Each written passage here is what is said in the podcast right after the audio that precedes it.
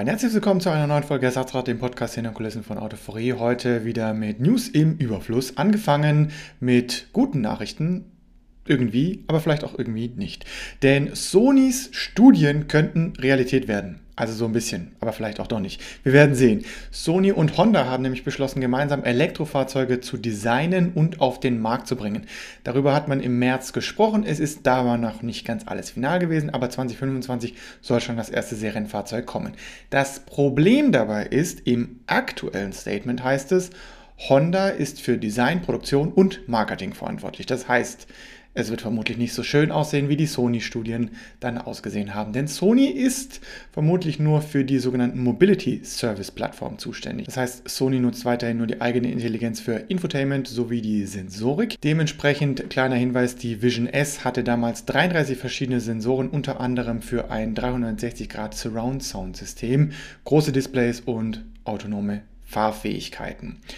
Hyundai und Kia haben ein Patent angemeldet für Face Unlock. Es wird wahrscheinlich anders heißen, aber kann man sich genauso wie Face Unlock am Telefon vorstellen. Laut Patent eine Kamera in der B-Säule, die dann aktiviert wird, sobald der Benutzer, Fahrer, Eigentümer, wie auch immer, den Türgriff anfasst. Wenn man dann dementsprechend erkannt wird, kann man einsteigen sowie den Motor starten und ab dafür. Die Erkennung wird auch durch einen grünen LED-Ring bestätigt. Per Foto überlisten soll nicht funktionieren, da auch eine 3D-Scan-Funktion implementiert ist.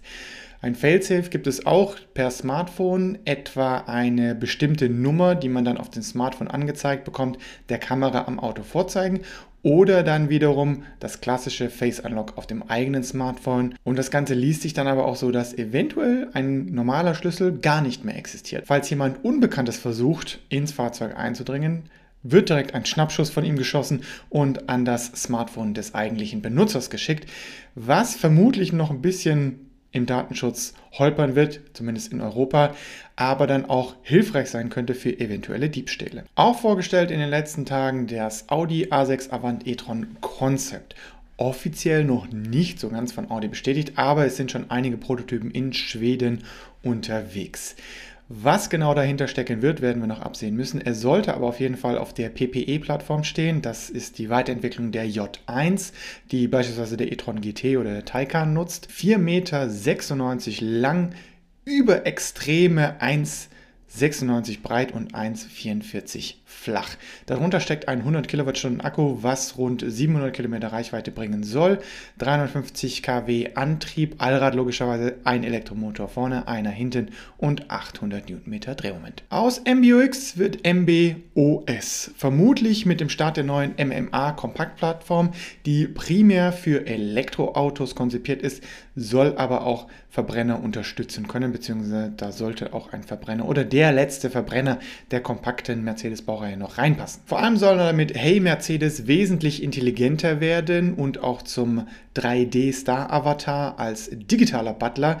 Und wenn wir da mehr ins Detail reingehen, vielleicht auch ein bisschen kritisch für den einen oder anderen, der seine Daten da immer in Gefahr sieht. Denn das eigentliche Keyword, also Hey Mercedes oder wie auch immer man das in seinem Fahrzeug benutzt hat, soll wegfallen und der Sprachassistent soll automatisch erkennen, wenn der Fahrer irgendetwas verstellen möchte. Soll heißen, er wartet nicht mehr nur auf das Keyword, sondern hört die ganze Zeit mit. Besondere Neuerungen sind unter anderem auch die 3D-Navigation, die dann von einer nennen wir es mal Erdkugelansicht bis runter auf 10 Meter skalierbar bzw. zoombar ist. Ein Real-Time-Display angepasst an die Tageszeit und auch dabei Dolby Atmos mit Spatial Audio System, also eine echte 3D Sound Experience, wie Mercedes derzeit sagt. Auch Grund für die MMA-Plattform für den Start, also wer sich noch erinnert, MBUX startete auch mit der derzeit noch aktuellen A-Klasse. Man geht da von einer tendenziell jüngeren Kundschaft aus, die allerdings auch als Beta-Tester genutzt werden soll, um eventuelle Bugs zu finden. Und das wiederum ist ein Statement vom UX-UI-Manager Benjamin Kuhn aus Nordamerika, wo sie dieses neue MBOS mal das erste Mal vorgestellt haben. Das heißt, man wird, wenn das Ganze startet, vermutlich nächstes Jahr, Mitte nächsten Jahres, erstmal so ein paar Fehlerchen mit auf den Weg bringen, bevor man das dann in die großen Fahrzeuge bringt, wo man vielleicht nicht unbedingt die ersten kleinen Fehler noch an die Kunden weitergeben möchte. Apple-Karten in CarPlay sind nun auch mit spezieller Elektronavigation verfügbar. Das war schon länger mal angekündigt, ich glaube sogar für iOS 14 und inzwischen läuft es, allerdings nur auf einem Modell. Ford und BMW waren als erste Partner bekannt geworden und es läuft derzeit wohl im Mustang Mach-E.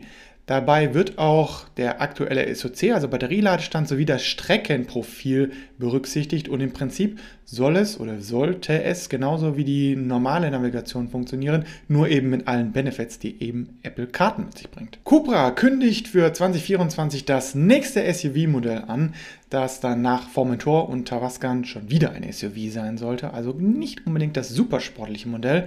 Und der Witz dabei, es wird auch wieder ein kompaktes SUV sein in unterschiedlichen Hybridversionen, circa 4,50 Meter lang, mild Hybrid sowie Plug-in-Hybrid-Technologie und rein elektrisch bis plus minus 100 Kilometer soll er fahren können. Produktion in Ungarn gemeinsam mit dem Q3 Sportback. Und wenn ich heute tippen müsste, würde ich sagen, der Wagen wird vermutlich den Ateca komplett ersetzen. Stellantis hat den neuen 3 Liter Reihen 6-Zylinder Hurricane mit Biturbo-Aufladung vorgestellt. Allerdings wird der wohl nur für die nordamerikanischen Modelle der Hinterradantriebsplattform kommen. Je nach Ausführung über 400 PS, da geht es auf jeden Fall mal los mit 610 Newtonmeter, allerdings auch bis zu 500 PS in der höchsten Ausbaustufe mit dann 645 Newtonmeter.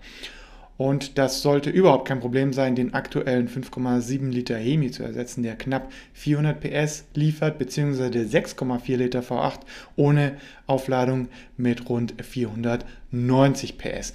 Und, jetzt kommt der Hammer, das Ganze kann auch noch elektrifiziert werden, entweder ganz leicht als Mildhybrid oder auch noch mit zusätzlichem Elektromotor als Plug-in-Hybrid. Die große Frage, die wir uns wahrscheinlich alle in den letzten Tagen gestellt haben, kommt er oder kommt er jetzt doch nicht? Der GR Corolla. Offiziell fehlt noch ein deutsches Statement. Derzeit sieht es aber so aus, dass der Wagen nur für den nordamerikanischen sowie den japanischen Markt kommen wird. Mein persönlicher Verdacht, es wird wahrscheinlich mit den CO2-Emissionen zusammenhängen. Der 1,6 Liter Turbo-Dreizylinder kommt mit drei Rohren und 300 PS, 370 Newtonmeter Drehmoment sowie dem sehr cleveren Allradsystem, was auch mal auf Knopfdruck 70% an die Hinterachse schicken kann. Letztens haben wir noch darüber gesprochen und nun ist er bestätigt, der Mitsubishi Colt kommt zurück. Das andere, wie gesagt, bereits besprochene Modell auf der CMF-B-Plattform der Renault-Nissan-Mitsubishi-Kooperation. Gebaut wird er in der Türkei, wo auch der Clio vom Band läuft. Dementsprechend kann man sich auch schon mal ausmalen, wie der Wagen so ein bisschen technisch aufgebaut sein wird. Denn er kommt auch als Hybrid, vermutlich auch mit dem genau selben Antrieb wie im Renault. Ab Herbst 2023 als Fünftürer dann in Deutschland im Handel. Und die letzte kleine Neuigkeit, Tesla streicht wie schon angekündigt nun den Radar für auch Fahrzeuge in Europa. Das heißt, alle ab April 2022 ausgelieferten Modelle des Model 3 und Model Y setzen nur noch auf Kameras für die Assistenz. Zuerst allerdings auch, und das zeigt vielleicht auch so ein bisschen, dass das nicht ganz alles so toppy ist, beschränkt auf 130 km/h sowie den größtmöglichsten Abstand beim ACC. Es soll allerdings nachgebessert werden mit Over-the-Air-Updates. Ich bleibe weiterhin sehr skeptisch, was das angeht, denn ich bin bisher keinen einzigen Tesla gefahren, wo nicht irgendwann mal eine Warnung kam, dass man die Kameras putzen soll. Und das ist doch ein bisschen nervig, wenn man dann auf der Autobahn anhalten muss um seinen ACC-Sensor zu reinigen. Und kleine kurze News noch am Rande. Ihr hattet euch ja extra gewünscht, ein bisschen mehr zum Lexus NX. Damit befassen wir uns auch jetzt mit beiden Antrieben so nacheinander. Dementsprechend auch vielleicht für uns intern ein ganz interessanter Vergleich. Dementsprechend wird da vielleicht auch nochmal was kommen, welcher der beiden jetzt insgesamt nach diesen zwei Wochen, also eine Woche pro Fahrzeug plus minus, besser ist oder besser geeignet ist für jeweilige Personen- und Anwendungszwecke. Und auch so ein bisschen nebenbei läuft der kleine Mann der Seat Mo Scooter, also ein Elektroroller, der in die 125er Kategorie gehört. Sehr interessantes kleines Maschinchen, was durchaus zumindest wenn es nicht so plästert wie er derzeit die letzten Tage, sehr interessant ist für den reinen Stadtbetrieb. Und wir beschäftigen uns ein bisschen mit Materialsammeln für die Osterferien, damit ihr auch weiter schön unterhalten werdet. In diesem Sinne, vielen Dank fürs Zuhören und gerne bis zum nächsten Mal.